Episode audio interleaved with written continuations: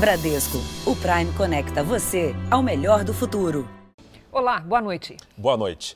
Dois policiais militares da Força Tática de São Paulo foram condenados a 33 anos de prisão por associação ao tráfico de drogas e corrupção. Eles recebiam dinheiro de um dos chefes da maior facção criminosa do país para não fechar pontos de venda de maconha, cocaína e crack. A Corregedoria da Polícia Militar e o Ministério Público descobriram que, além de receber propina, os PMs apreendiam drogas de traficantes rivais para revendê-las. Rua Idalina Gonçalves Dias, Jundiaí, interior de São Paulo. A imagem de traficantes vendendo droga na periferia da cidade é um flagrante feito por um site que mapeia regiões via satélite. Segundo o Ministério Público, os criminosos recebiam ajuda de dois policiais militares, o soldado José Vinícius Pérez Mafa e o cabo da PM, Alex dos Santos Silva, recebiam dinheiro para liberar a venda de drogas. A denúncia foi feita em março do ano passado. A decisão da Justiça comprovou que quem deveria reprimir, na verdade, fazia parte do crime organizado. O soldado Mafa e o cabo Alex foram condenados a 33 anos e 7 meses de prisão. Eles foram julgados pela Justiça Militar pelos crimes de corrupção passiva e associação ao tráfico, já que além de receber propina para liberar o comércio ilegal, os policiais passaram a roubar e revender drogas de traficantes rivais. Descobriu-se que os dois uh, policiais condenados mantiveram uma associação estável com outras duas mulheres, que forneceram informações aos policiais de onde estaria 10 tijolos de cocaína. O fruto dessa empreitada delitiva rendeu aos agentes 50 né, mil reais. As conversas telefônicas entre os policiais e os traficantes foram transcritas pelos investigadores. Numa delas, o soldado Mafa cobra o pagamento da droga roubada de uma das mulheres que tinham a função de repassar o dinheiro. Você vai me dar os 50 mil redondo? Sim, colega. Está tudo dentro da sacola. Tá tudo certo, meu. Eu vou dar mais dois mil da minha parte, beleza? Meu, eu vou catar, vou te dar a sacola e vou sair fora. O valor da propina era tratado diretamente com o chefe do tráfico na comunidade, Gilson Gomes, o Jalcinho, integrante da maior facção criminosa do país. Gelcinho foi condenado por planejar, junto com Marcola, chefe do PCC, o assassinato de um policial militar em São Paulo em 2006. Depois da prisão de Gelcinho, Mafa e Alex passaram a negociar com o sucessor dele na hierarquia, conhecido como Gordo. Numa conversa, eles demonstram preocupação e discutem o que vão dizer aos superiores se forem descobertos. Vou falar que o gordão chamou nós para fechar. Vou falar o quê? Vou falar que nós estamos. Não, vai falar que nós estamos pá, catamos cinco ou seis vezes e assumir nosso BO. Só que nós vai ter que prender o gordo. Em vez de prender o traficante, o soldado Mafa se tornou o único preso nessa história. O cabo Alex recorreu e aguarda em liberdade. O gordo? Bom, esse continua solto.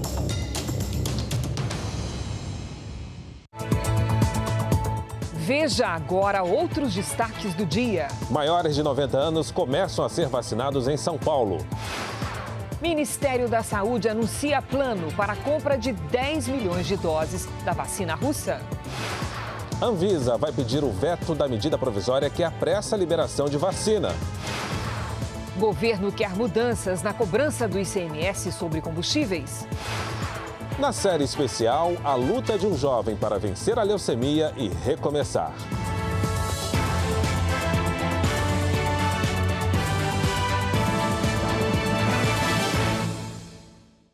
Oferecimento Bradesco. Encare o futuro. Abra sua conta pelo app.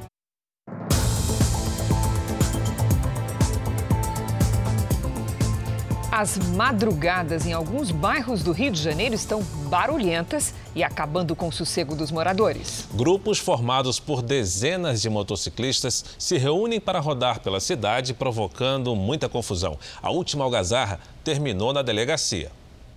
Da varanda de casa, esse homem fez o registro. De madrugada, o grupo de motociclistas passa fazendo muito barulho.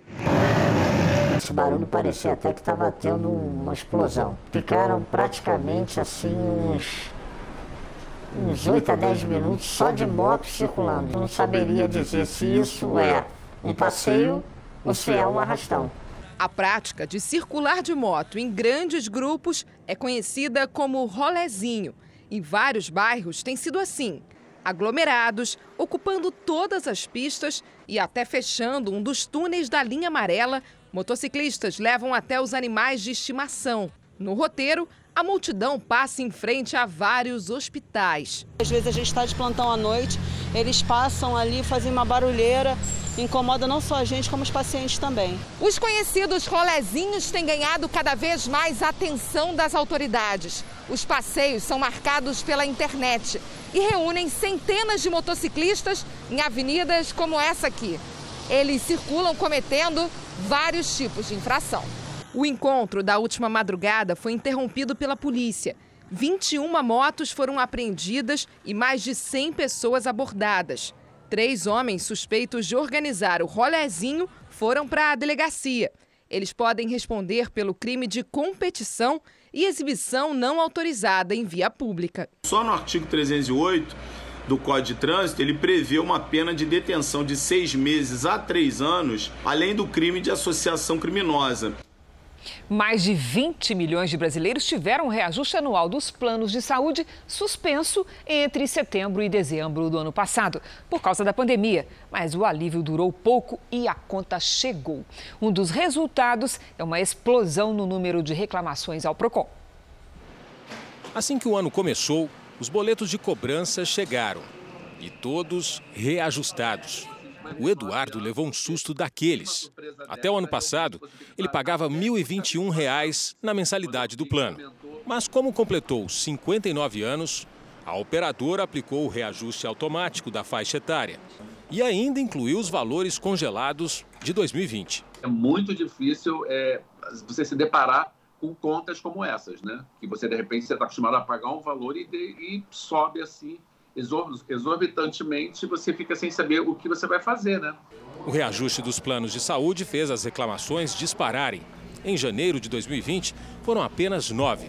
No mês passado, 962 consumidores se queixaram dos reajustes abusivos. A alta dos preços, considerando apenas os dados oficiais, chega a quase 50%. Mas, de acordo com o PROCON, há casos em que o aumento nos planos de saúde passa de 100%. E num cenário de crise sanitária e econômica sem data para acabar, a situação torna-se praticamente insustentável para muita gente. Para verificar os valores cobrados e eventuais abusos, o IDEC, Instituto Brasileiro de Defesa do Consumidor, disponibiliza uma calculadora em seu site. Mas para a diretora executiva do Instituto, nada justifica o aumento dos planos de saúde em plena pandemia é uma situação de abusividade, onde há um, um, está se aproveitando de uma situação extrema de vulnerabilidade dos consumidores nesse momento. Três em cada dez moradores adultos de São Paulo já foram infectados pelo coronavírus. Vamos aos números? O estudo é do projeto Soro-EPI, divulgado hoje, e revela que quase 30% dos habitantes da cidade de São Paulo já tiveram contato com o vírus. Agora veja como os números diferem conforme a classe social e até etnia. A prevalência de pessoas que já se infectaram é de 36,2% nos bairros mais pobres e de 22,8% nos bairros mais ricos. Entre os negros, a porcentagem é de quase 38% e entre os brancos é de 23,2%. Já entre orientais e indígenas, 17,4%. Para alegria de muitos vovôs e vovós paulistanos, a notícia tão esperada foi antecipada. Começou hoje a vacinação para idosos a partir dos 90 anos e sair de casa foi motivo de comemoração e emoção nos postos de saúde. Seu Manuel ficou tão feliz com a dose da vacina que saiu distribuindo simpatia pelos corredores do posto de saúde. Seu Henrique, de 92 anos, saiu da vacinação prometendo abraço para a família inteira assim que estiver totalmente imunizado. Lógico, eu não consigo ver os meus filhos, meus netos, tenho um bisneto. Calma, seu Henrique, ainda demora algumas semanas. Seu Olindo, de 95, diz que nem dormiu direito. A ansiedade foi acompanhada de perto pelo amigo de tantos anos. Ele via na televisão, ah, vai, vai vacinar o pessoal e falava, não, mas eu já vou amanhã. Ele até se emociona quando pensa no que pretende fazer assim que puder. Olha, eu sou português, então eu gostaria de, voltar, de vir ver a minha terra. Depois de meses sem poder sair de casa, com visitas restritas, sem contato com quem tanto ama, hoje foi aquele dia de estampar o sorriso no posto de saúde, mesmo que seja debaixo das máscaras. Eu estou livre, bastante feliz. Apesar de não ser obrigatório, a orientação é fazer o cadastro no site antes de ir à unidade de saúde. Agiliza o atendimento na hora da vacinação ela diminui muito o tempo na sala de vacinação. Então, esse tempo na sala de vacinação ou no drive-thru para aplicação da vacina, ela cai de 10 para 1 minuto. O governo anunciou hoje que começa a negociar com o laboratório chinês a compra de mais 20 milhões de doses da Coronavac. Essas doses devem ficar só aqui no estado para concluir a imunização dos paulistas até dezembro deste ano. Com a melhora nos índices de internações e números de casos novos nas últimas três semanas, seis regiões passaram para a fase amarela, quando bares e restaurantes estão autorizados a trabalhar 10 horas diárias até as 22 horas. Oito na laranja, por 8 horas diárias até as 8 da noite. Três regiões continuam na fase de maior restrição, a vermelha, em que apenas os serviços essenciais podem funcionar. É importante que a população mantenha o esforço, mantenha o seu sacrifício, não fique aguardando por determinações governamentais. Faça a sua parte. Todos nós somos responsáveis. Para evitar aglomerações, a Prefeitura do Rio de Janeiro proibiu a saída de blocos e desfiles de escola de samba no carnaval. A regra vai de 12 a 22 de fevereiro. Quem descumprir o decreto pode responder por crime contra a saúde pública. Nós vamos acompanhar agora os números da pandemia. Segundo o Ministério da Saúde, o país tem 9 milhões 447 mil casos de Covid-19. E hoje, o Brasil ultrapassou a marca de 230 mil mortos. Foram 1.239 registros de mortes nas últimas 24 horas. Também entre ontem e hoje, 35 mil pessoas se recuperaram. No total, já são 8 milhões 326 mil pacientes curados e 890 mil seguem em acompanhamento.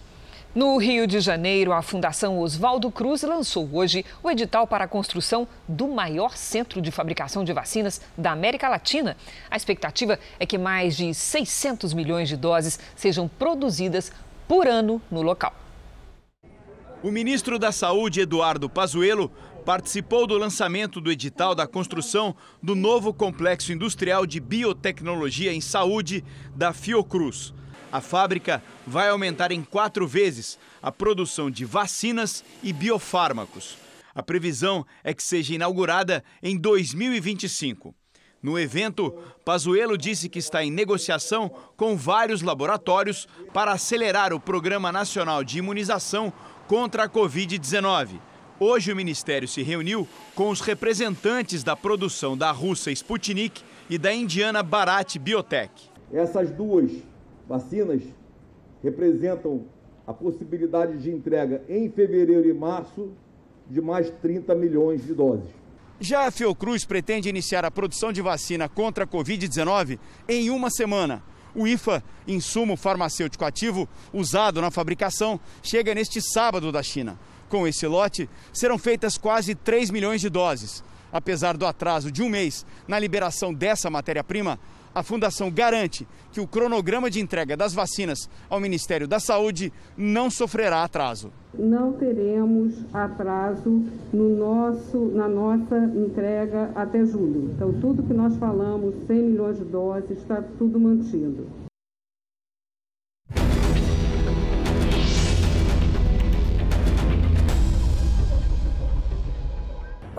Crianças vão poder se vacinar? Oi, Andréia. As crianças não foram testadas na vacina, então a gente vacinou e testou só pacientes acima de, de 18 anos. Então, aqueles que são abaixo disso, que são as crianças, não foram testados. E é uma população que a gente sabe que é de baixíssima gravidade. Então, a priori, elas não vão ser vacinadas, não está no planejamento atual a vacinação de crianças. E você, também tem dúvidas sobre a vacina? Então mande um vídeo com a sua pergunta para o nosso número. É o 11 99 898 7777. Vamos agora com a opinião do jornalista Augusto Nunes. Boa noite, Augusto. Boa noite, Cris. Boa noite, Fara. Boa noite a você que nos acompanha. Com o aumento do ritmo da vacinação em vários países, logo estarão descansando na gaveta da memória reservada a más lembranças, expressões como lockdown, isolamento vertical ou quarentena horizontal.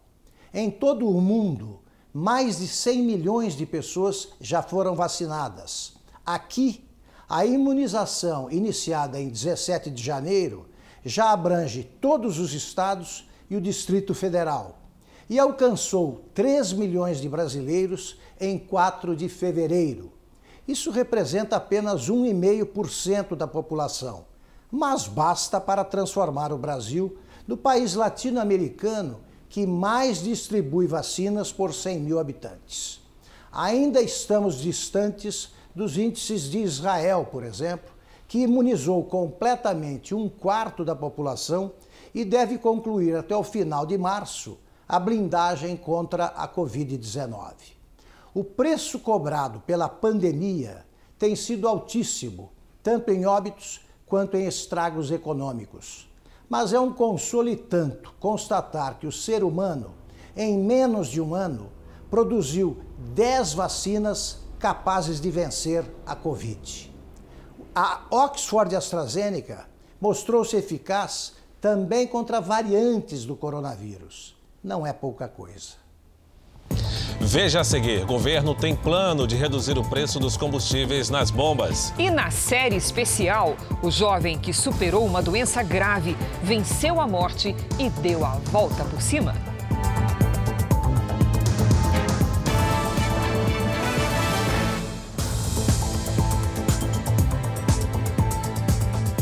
O governo deve enviar na semana que vem ao Congresso um projeto para tentar reduzir o preço dos combustíveis principalmente o do óleo diesel.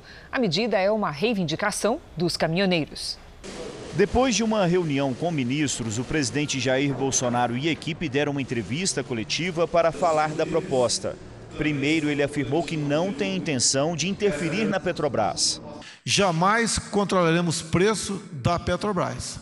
A Petrobras está inserida no contexto mundial com suas políticas próprias e nós a respeitamos. A ideia é mexer na cobrança do ICMS, Imposto sobre Circulação de Mercadoria e Serviços, de responsabilidade dos estados. Hoje, o tributo é calculado de acordo com o preço médio nas bombas. Cada estado possui uma alíquota diferente. Entre as propostas analisadas pelo Ministério da Economia está a de fazer o imposto incidir sobre o preço dos combustíveis diretamente nas refinarias. A alíquota passaria a ter um valor fixo, assim como ocorre com o PIS/COFINS do diesel, que é de 35 centavos por litro. Não vai haver nenhum impacto no montante arrecadado pelos governadores. Agora, você, por exemplo, sabendo, por exemplo, o preço do diesel está R$ 2,00 nas refinarias. Você tem como botar ali o PIS/COFINS, no diesel não tem mais CID, bota ICMS, falta depois a questão do transporte e o lucro. Você tem uma previsibilidade no preço do combustível. A ideia do governo, anunciada hoje, é apresentar um projeto de lei já na próxima semana. A proposta surgiu após ameaças de greve por parte dos caminhoneiros. Apenas um pequeno grupo aderiu à paralisação da última segunda-feira. A mudança no ICMS esbarra nos estados, já que o tributo é definido pelas assembleias legislativas. O governador de São Paulo, João Dória, se posicionou contra a proposta. O presidente Jair Bolsonaro tem mecanismos no âmbito federal e no âmbito da Petrobras para estabelecer um entendimento que julgar conveniente para a redução do preço do combustível, seja o diesel, seja a gasolina, seja o etanol. Então, não é cabível que o presidente da República queira vulnerabilizar o equilíbrio fiscal dos estados brasileiros. Nos Estados Unidos, o Congresso aprovou uma resolução orçamentária que abre caminho para a ratificação de um pacote de ajuda financeira equivalente a 10 trilhões de reais. O pacote prevê medidas para ampliar a testagem e a vacinação contra o coronavírus, além de ajuda financeira direta às famílias, aumento do seguro-desemprego e auxílio econômico aos estados e cidades. Nas próximas semanas, os congressistas vão acertar os detalhes da resolução para que o pacote entre em vigor. E morreu hoje, aos 91 anos, nos Estados Unidos, o ator canadense Christopher Plummer, o inesquecível capitão do filme A Noviça Rebelde. O clássico de 1965 entrou para a história do cinema, mas Christopher Plummer atuou nas telas ao longo de décadas e foi o mais velho a receber um Oscar em 2012. Ele não teve a causa da morte divulgada. Veja a seguir: empresário estrangeiro é libertado de cativeiro depois de 15 dias nas mãos de sequestradores. E na série especial, a história de um jovem que venceu uma doença grave e recomeçou.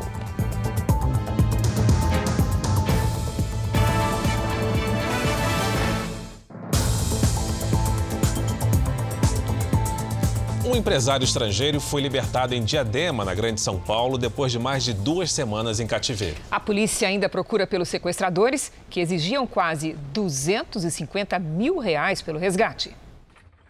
Depois de 16 dias nas mãos dos sequestradores, o empresário paquistanês de 37 anos estava desorientado. It's okay, it's okay, police department. A vítima foi rendida em frente de casa. Depois foi para esse barraco onde ficou duas semanas. Um espaço de apenas 7 metros quadrados com fogão, colchão e muita sujeira. Há indícios de que o empresário foi torturado. Fica o dia inteiro amarrado dentro de um quarto, sem ventilação, totalmente desumano. Esse vídeo foi enviado para a família nove dias depois do sequestro. Os criminosos obrigaram o empresário a mostrar que estava vivo. Tudo, tudo bem? Os sequestradores pediram 46 mil dólares pelo resgate do paquistanês, o equivalente a quase 250 mil reais. A polícia orientou a família na suposta negociação, enquanto os investigadores descobriam o endereço do cativeiro e prendiam as pessoas que vigiavam o local. E eles foram presos é, saindo de um bar deixava a vítima amarrada e ia no bar. Anderson Soares Nunes e Ingrid Bruna de Jesus foram presos em flagrante. O homem já tinha passagem pela polícia. Agora os investigadores trabalham para prender outros sequestradores envolvidos no caso. Uma família é suspeita de comercializar carnes de cortes nobres que eram resultado de roubo de cargas. De acordo com a Polícia Civil, os criminosos distribuíam a mercadoria em estabelecimentos do Distrito Federal e de Goiás. Cinco pessoas foram presas. Os mandados de prisão aconteceram em Brasília e Goiânia pai, três filhos e o genro que comandavam a rede de frigoríficos, suspeita do roubo de cargas de carnes, foram detidos. As investigações começaram depois de um roubo em Cocalzinho, no interior de Goiás. Que nós tínhamos no nosso banco de dados é, informações dessa, dessas pessoas em outras investigações, nós conseguimos diligenciar em supermercados de, do Distrito Federal e localizar dentro desses supermercados esses produtos que estavam, estavam sendo comercializados. De acordo com as investigações, a rede de frigoríficos familiar funciona em Taguatinga, no Distrito Federal. Especialista em carnes nobres e com mais de 20 anos de mercado, não levantava suspeitas. As cargas roubadas eram levadas para uma das unidades e tinham as embalagens trocadas. As outras filiais eram responsáveis responsáveis pela emissão de notas fiscais frias. O esquema já durava pelo menos três anos e causou um prejuízo de cerca de 12 milhões de reais. A polícia apreendeu caminhões, caminhonetes e notas fiscais que devem confirmar a lavagem de dinheiro dos roubos de cargas e até de tráfico de drogas. Funcionários dos frigoríficos que foram vítimas seriam informantes da organização criminosa. Três homens usando máscaras e uniformes da Polícia Federal assaltaram hoje uma casa numa área nobre de Brasília. As imagens gravadas por vizinhos mostram o momento em que os criminosos abordam duas pessoas que estavam em frente à casa. O morador é um empresário chinês. Os assaltantes amarraram as vítimas e roubaram relógios importados, dólares, euros, pepitas de ouro e duas pistolas. O assalto durou cerca de 15 minutos e os três assaltantes conseguiram fugir. A lei que torna o uso de segurança obrigatório já tem quase 23 anos e ainda há quem não use. É o que revelou um levantamento recente sobre o acessório. Mesmo com provas de que ele pode reduzir em 70% o risco de consequências graves em um acidente. Seu Antônio lembra bem do acidente. Ele não estava no carro, mas sente até hoje a dor da perda. Uma das sobrinhas morreu e a outra não pode mais andar. Ninguém usava o cinto de segurança. É muito dolorido você perder alguém. Naturalmente fica a saudade, mas quando você perde por acidente é um trauma para toda a família. O uso do cinto de segurança é obrigatório no Brasil há 24 anos. Mas tanto motoristas quanto passageiros ainda ignoram a importância dele. Esse flagrante de imprudência foi registrado na BR-324. Um motorista profissional conduzia o caminhão sem o equipamento. Acabei de sair ali, me distrair e vou pagar por isso, né? Só no ano passado, mais de 244 mil pessoas foram flagradas sem o cinto de segurança nas estradas federais do país. Um crescimento de mais de 23% em relação a 2019. É uma infração grave. A multa custa R$ 195,23 e ainda gera cinco pontos na carteira. Os carros mais modernos até emitem sinais sonoros alertando o motorista para o uso do cinto. Mas tem muita gente que tenta burlar esse dispositivo, como mostra esse agente.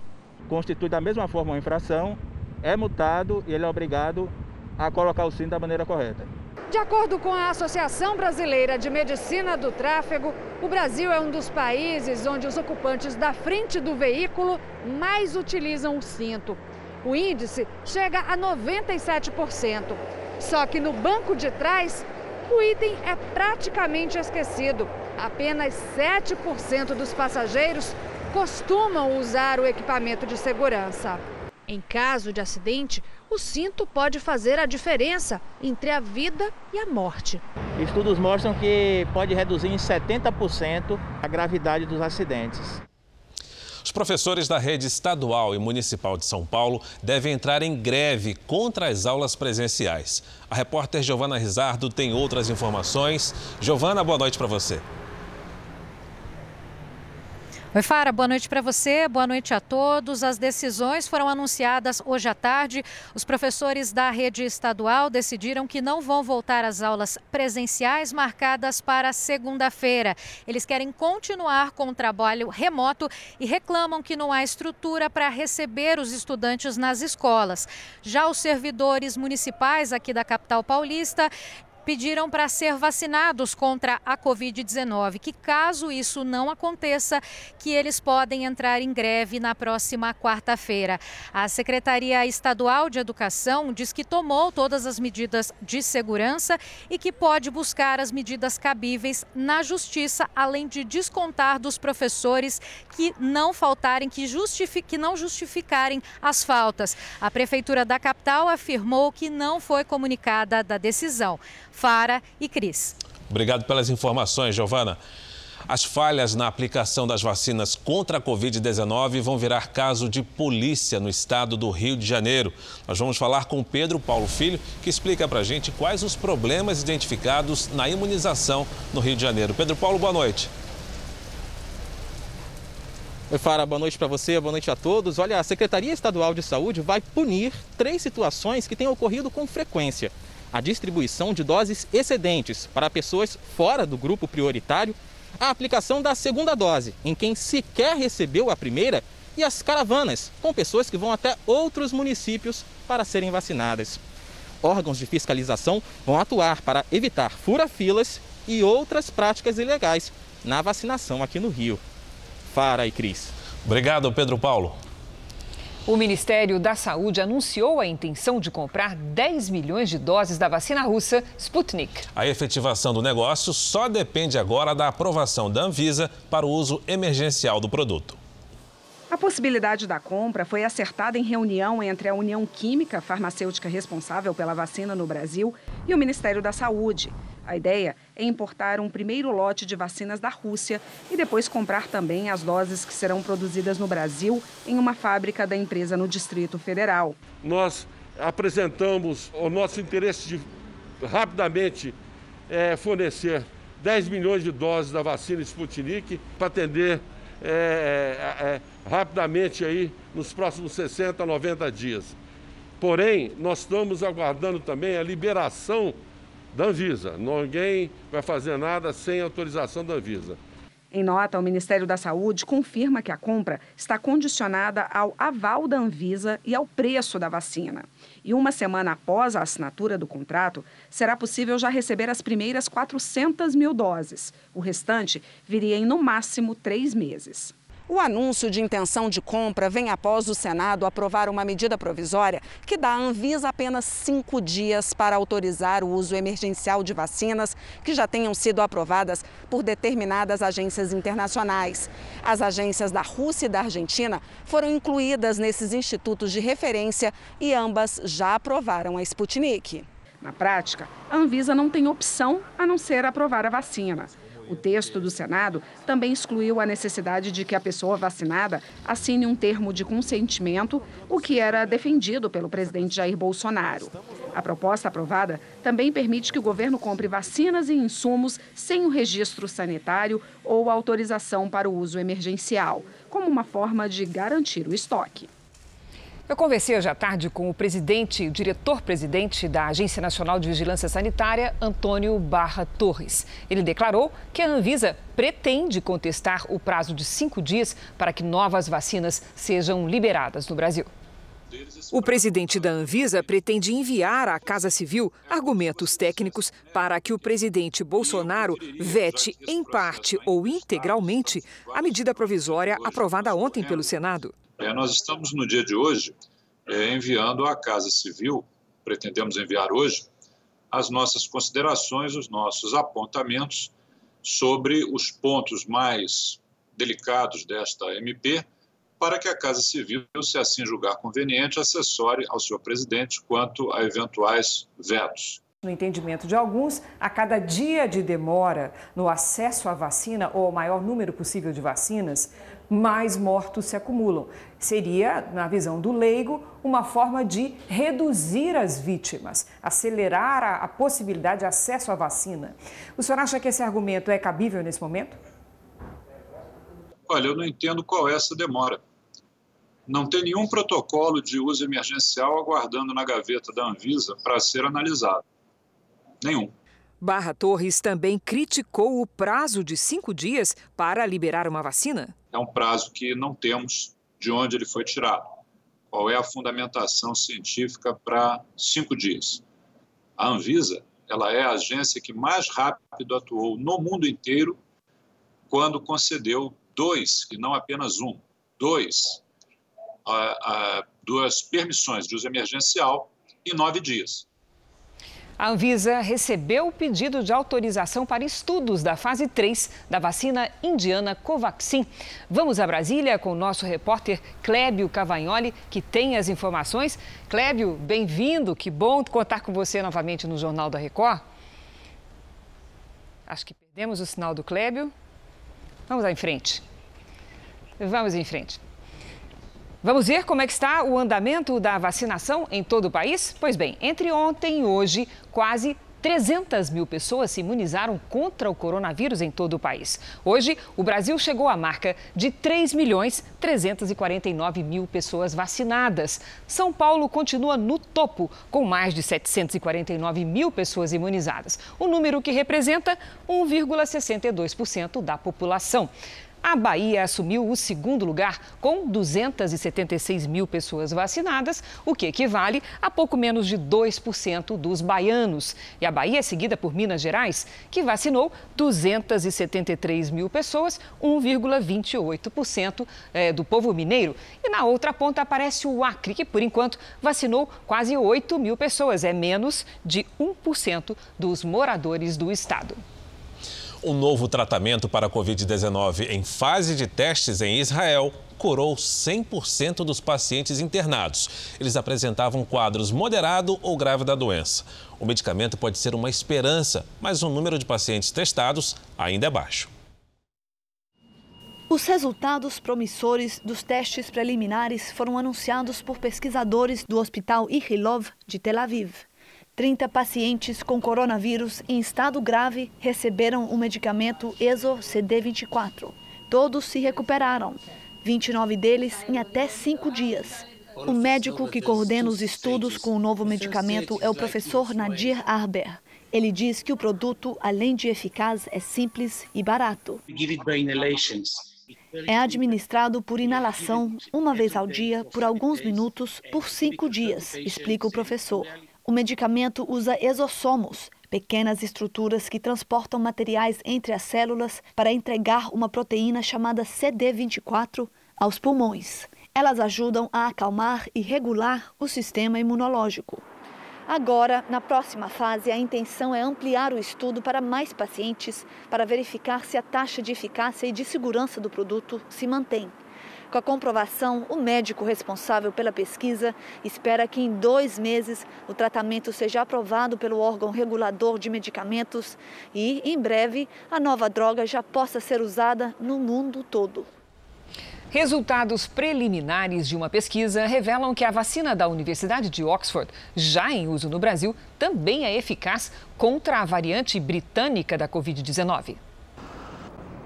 Os pesquisadores estudaram a nova cepa da doença que surgiu no Reino Unido.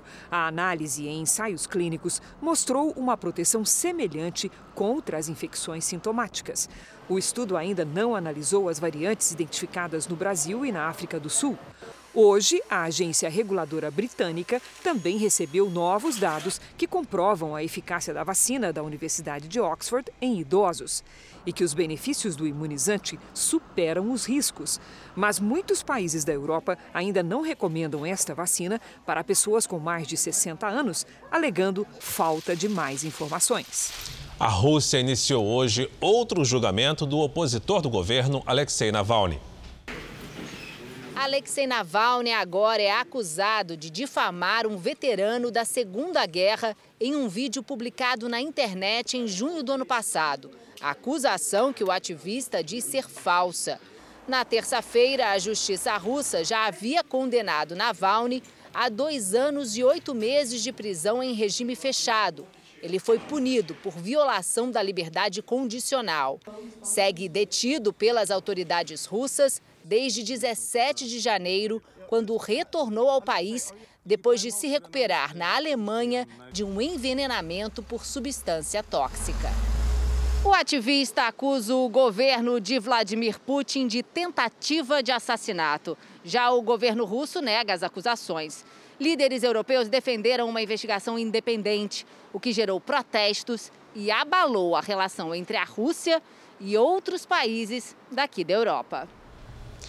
Veja agora os destaques do próximo Domingo Espetacular. O golpe das Arábias. Falsos representantes comerciais do Oriente Médio atraíam empresários brasileiros, cobravam fortunas pelo negócio. Mas no fim, era tudo enganação. A gente mostra como o esquema foi descoberto. Eles ficaram milionários antes mesmo de completar 30 anos. Para andar em São Paulo tem que ter um helicóptero. Os jovens que fizeram fortuna com o próprio trabalho. Qual será o segredo deles? Tem a história do Gabriel. Ele nasceu sem as mãos e se tornou um cabeleireiro famoso que usa gente com precisão, máquina e até navalha. Com ela, não tem essa de sentir saudade, não. Eu não estou aqui pra sofrer,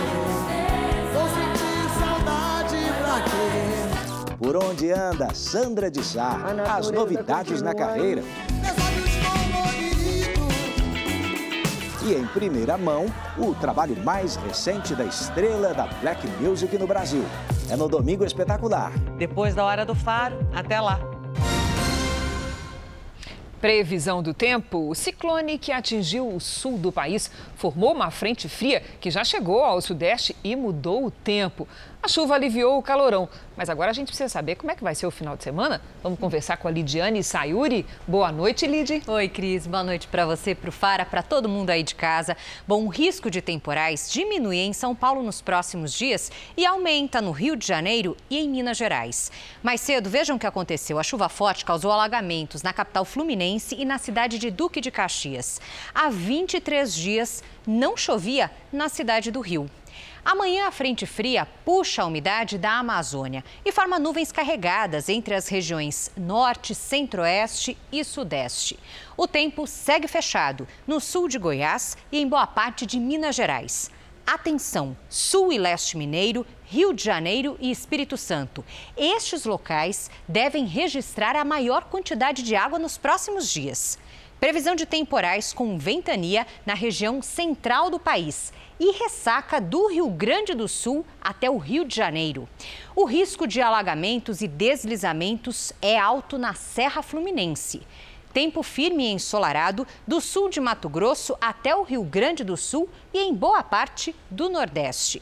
Friozinho fora de época no sul do país. Neste sábado, logo cedo, 5 graus entre as serras gaúcha e catarinense e pode gear nos pontos mais altos. À tarde, máximas de 26 graus em Curitiba, de 33 em Cuiabá, 32 em Aracaju e até 28 em Porto Velho. No Rio de Janeiro, 28 graus amanhã e 29 no domingo. Na capital paulista, Aquela chuvinha isolada, com máxima de 26 graus, nos próximos dois dias, bem mais fresco do que a gente teve aí, né, Cris? Você viu a Serra Gaúcha 5 graus? Exatamente. Que tremendo contraste. Obrigada, é. Lidy. Bom fim de semana. Agora há pouco a gente não conseguiu falar com o repórter Clébio Cavagnoli. Ele ia dizer que a Anvisa recebeu o pedido de autorização para estudos da fase 3 da vacina indiana Covaxin. A Anvisa vai analisar fatores como segurança e eficácia da vacina, além da quantidade de voluntários, para decidir se aprova os estudos. A resposta deve ser comunicada à importadora Precisa Medicamentos até quarta-feira. A empresa fechou um acordo de cooperação científica com o Instituto Israelita Albert Einstein para os estudos de fase 3 da vacina Covaxin, produzida pelo laboratório indiano Bharat Biotech. A empresa vai pedir o registro da vacina para o Plano Nacional de Imunização. Agora há pouco, o Ministério da Saúde anunciou que negocia a compra de 20 milhões de doses da Covaxin depois de todos os trâmites de aprovação junto à Anvisa. O Jornal da Record mostra agora um exemplo a ser seguido. A história envolve um motoboy e uma manicure. Com um gesto, ele salvou a festa de aniversário do filho dela. Num ano de pandemia, com os gastos bem controlados, quem não gostaria de encontrar, por acaso, uma bolada? R$ 1.700. Um maço de dinheiro com essa quantia foi encontrado bem em frente a essa farmácia, aqui em Porto Alegre, no Rio Grande do Sul. Valor que daria para pagar contas e para muita gente até sobraria. Ainda mais para quem tem um salário inferior a esse montante. Foi o que aconteceu com o motoboy Lucas. Ele recebe cerca de R$ 1.500 por mês. Mas mesmo assim, ao encontrar o dinheiro durante o trabalho, não pensou duas vezes, resolveu procurar o dono. E olha que recentemente ele não andava com muita sorte. Levaram meu telefone, acabaram roubando. Ah, como um dia após outro dia, não é por uma ação errada que eu vou seguir assim, né? No pacote havia um recibo de recarga de celular do telefone dela. E foi assim que o motoboy encontrou a Tamires, dona do dinheiro. Já que já tinha ali todos o, uh, o número do telefone, né, da recarga para poder fazer, então o que foi feita, daí eu consegui identificar e consegui fazer a ligação e entrar em contato. Tamires não acreditou. Para ela, todas as economias já estavam perdidas. Ela demorou nove meses economizando para gastar com a festinha de aniversário do filho. Sem esse valor, precisaria cancelar tudo. O encontro para devolver o dinheiro foi registrado pelos motoboys, amigos de Lucas. Ai, foi ter muita alegria. Eu não tenho palavras para agradecer o que o motoboy fez por mim, porque hoje em dia é, é difícil, né? Ver pessoas com tamanho caráter que ele teve. Se eu preciso, imagina quem perdeu, quem está ali ralando todo dia, devido à pandemia, todas essas coisas que estão acontecendo hoje no mundo. Então não, não custa, né? É, não, não, Para mim não custou nada. Todos os anos no Brasil, 13 mil pessoas recebem um triste diagnóstico. São portadores da linfóide aguda, um dos tipos de leucemia. Na quarta reportagem da série especial, vamos mostrar como um jovem conseguiu vencer esta grave doença com uma ajuda incondicional dos familiares. Um cansaço excessivo e sem explicação. Felipe também suava bastante, estava tudo muito estranho. Eu ficava cansado para estender é, a roupa, para sair, para andar e um pouco de suor noturno. Dois dias antes de completar 27 anos, ele descobriu um câncer. Foi um momento de um pouco de desespero, que eu fui no, no pronto-socorro. É, normalmente você não se vê saindo internado do, do pronto-socorro porque está cansado ou porque está com uma dor de garganta. A vida mudou completamente. A rotina de uma pessoa ativa se limitou a um quarto de hospital. Eu não queria aceitar que que tava, que não, não, não foi fácil de, de lidar com aquilo. Então eu me fechava no, no quarto do, do hospital. É, os fisioterapeutas iam para fazer exercício e eu não, não queria fazer nada. O Felipe estava frágil, desanimado, como ele mesmo diz. Não tinha como ser diferente. Medo, medo claro de, de morrer, medo da morte. É, você está lutando, obviamente, o, o, câncer a gente sabe que tem cura, tem um percentual alto de sucesso quando descoberto no início, mas é, é apavorante. A leucemia, diagnosticada em 2017 no Felipe, é a linfóide aguda, o tipo de câncer mais comum em crianças. O problema ocorre na medula óssea e leva a uma disfunção nos glóbulos brancos. Células de defesa passam a se reproduzir com erros que comprometem todo o organismo, acarretando infecções e anemia. Todo ano, segundo o Instituto Nacional do Câncer, cerca de 13 mil pessoas recebem a notícia de que tem o mesmo tipo de leucemia que o Felipe já teve. É muita gente conversando com ele e também com a família, fica claro que é fundamental a confiança num bom tratamento médico. Isso nem se questiona. Mas para vencer um problema dessa gravidade é preciso de mais, muito mais. É aí que entra o envolvimento das pessoas que estão próximas do paciente. A família do Felipe não o deixou sozinho, nem por um dia, nem por uma hora, nem por um minuto. Eu até brincava, eu achei que era um, um tempinho sozinho no quarto para mim, né? Porque eles ficaram juntos comigo 24 horas por dia, 7 dias por semana enquanto estava internado. Praticamente todos nós nos envolvemos né, junto com a doença. Né? Praticamente é como se eu falasse, olha, a família adoeceu um apoio e um carinho que até hoje se faz presente e é testemunhado pela nossa equipe durante a gravação. Durante vários momentos da entrevista, o pai de Felipe, seu Arnaldo, se emociona. Além desse amparo familiar, uma ida para a unidade de terapia intensiva mudou a forma do Felipe encarar a doença. O clima da, da UTI não, não é gostoso, é, é um ambiente estranho, né? Muito diferente de um, de um quarto do leito de hospital. Eu voltei já muito mais disposto a me entregar para o tratamento. No processo de adoecimento, você realiza o fato da morte. Isso pode te trazer uma nova visão sobre a vida. Mas a batalha contra a leucemia é longa. Foram diversas idas e vindas para ser internado. Em um ano você fez quantas internações? Cerca de, para o tratamento, cerca de nove internações, mais algumas intercorrências que foram acontecendo no caminho. Felipe também fez sessões de tratamento com quimioterapia por três anos. A última, inclusive, foi no ano passado. Ainda foram dez sessões de radioterapia. E aí, outro problema surgia. Ficava sem vontade de comer. Até que um dia, um simples pedaço de papel trouxe a melhor notícia: a vitória. A regressão do câncer se confirmou. Quando os exames negativaram para o problema, como é que foi? Festa. Agora, aos 30 anos, Felipe trabalha como administrador de empresas. Por causa da pandemia, na maior parte do tempo em casa. Nas horas de folga, dá umas voltas pelo bairro, lógico, junto com o maior companheiro dele. E também faz questão de ajudar, através de uma associação, aqueles que hoje mais precisam. Depois da, de descoberta da leucemia, eu me juntei à Abrali, né? então hoje a gente tem o comitê de pacientes é, e eu posso ajudar outros pacientes. Felipe agora está confiante. A medicina diz que um paciente fica mesmo livre de um câncer cinco anos após os exames estarem em ordem. Depois disso, problema dificilmente volta. Uma pessoa muito mais disposta, é, vivendo o, o, mundo, não, não vivendo uma doença, Vi, vivendo.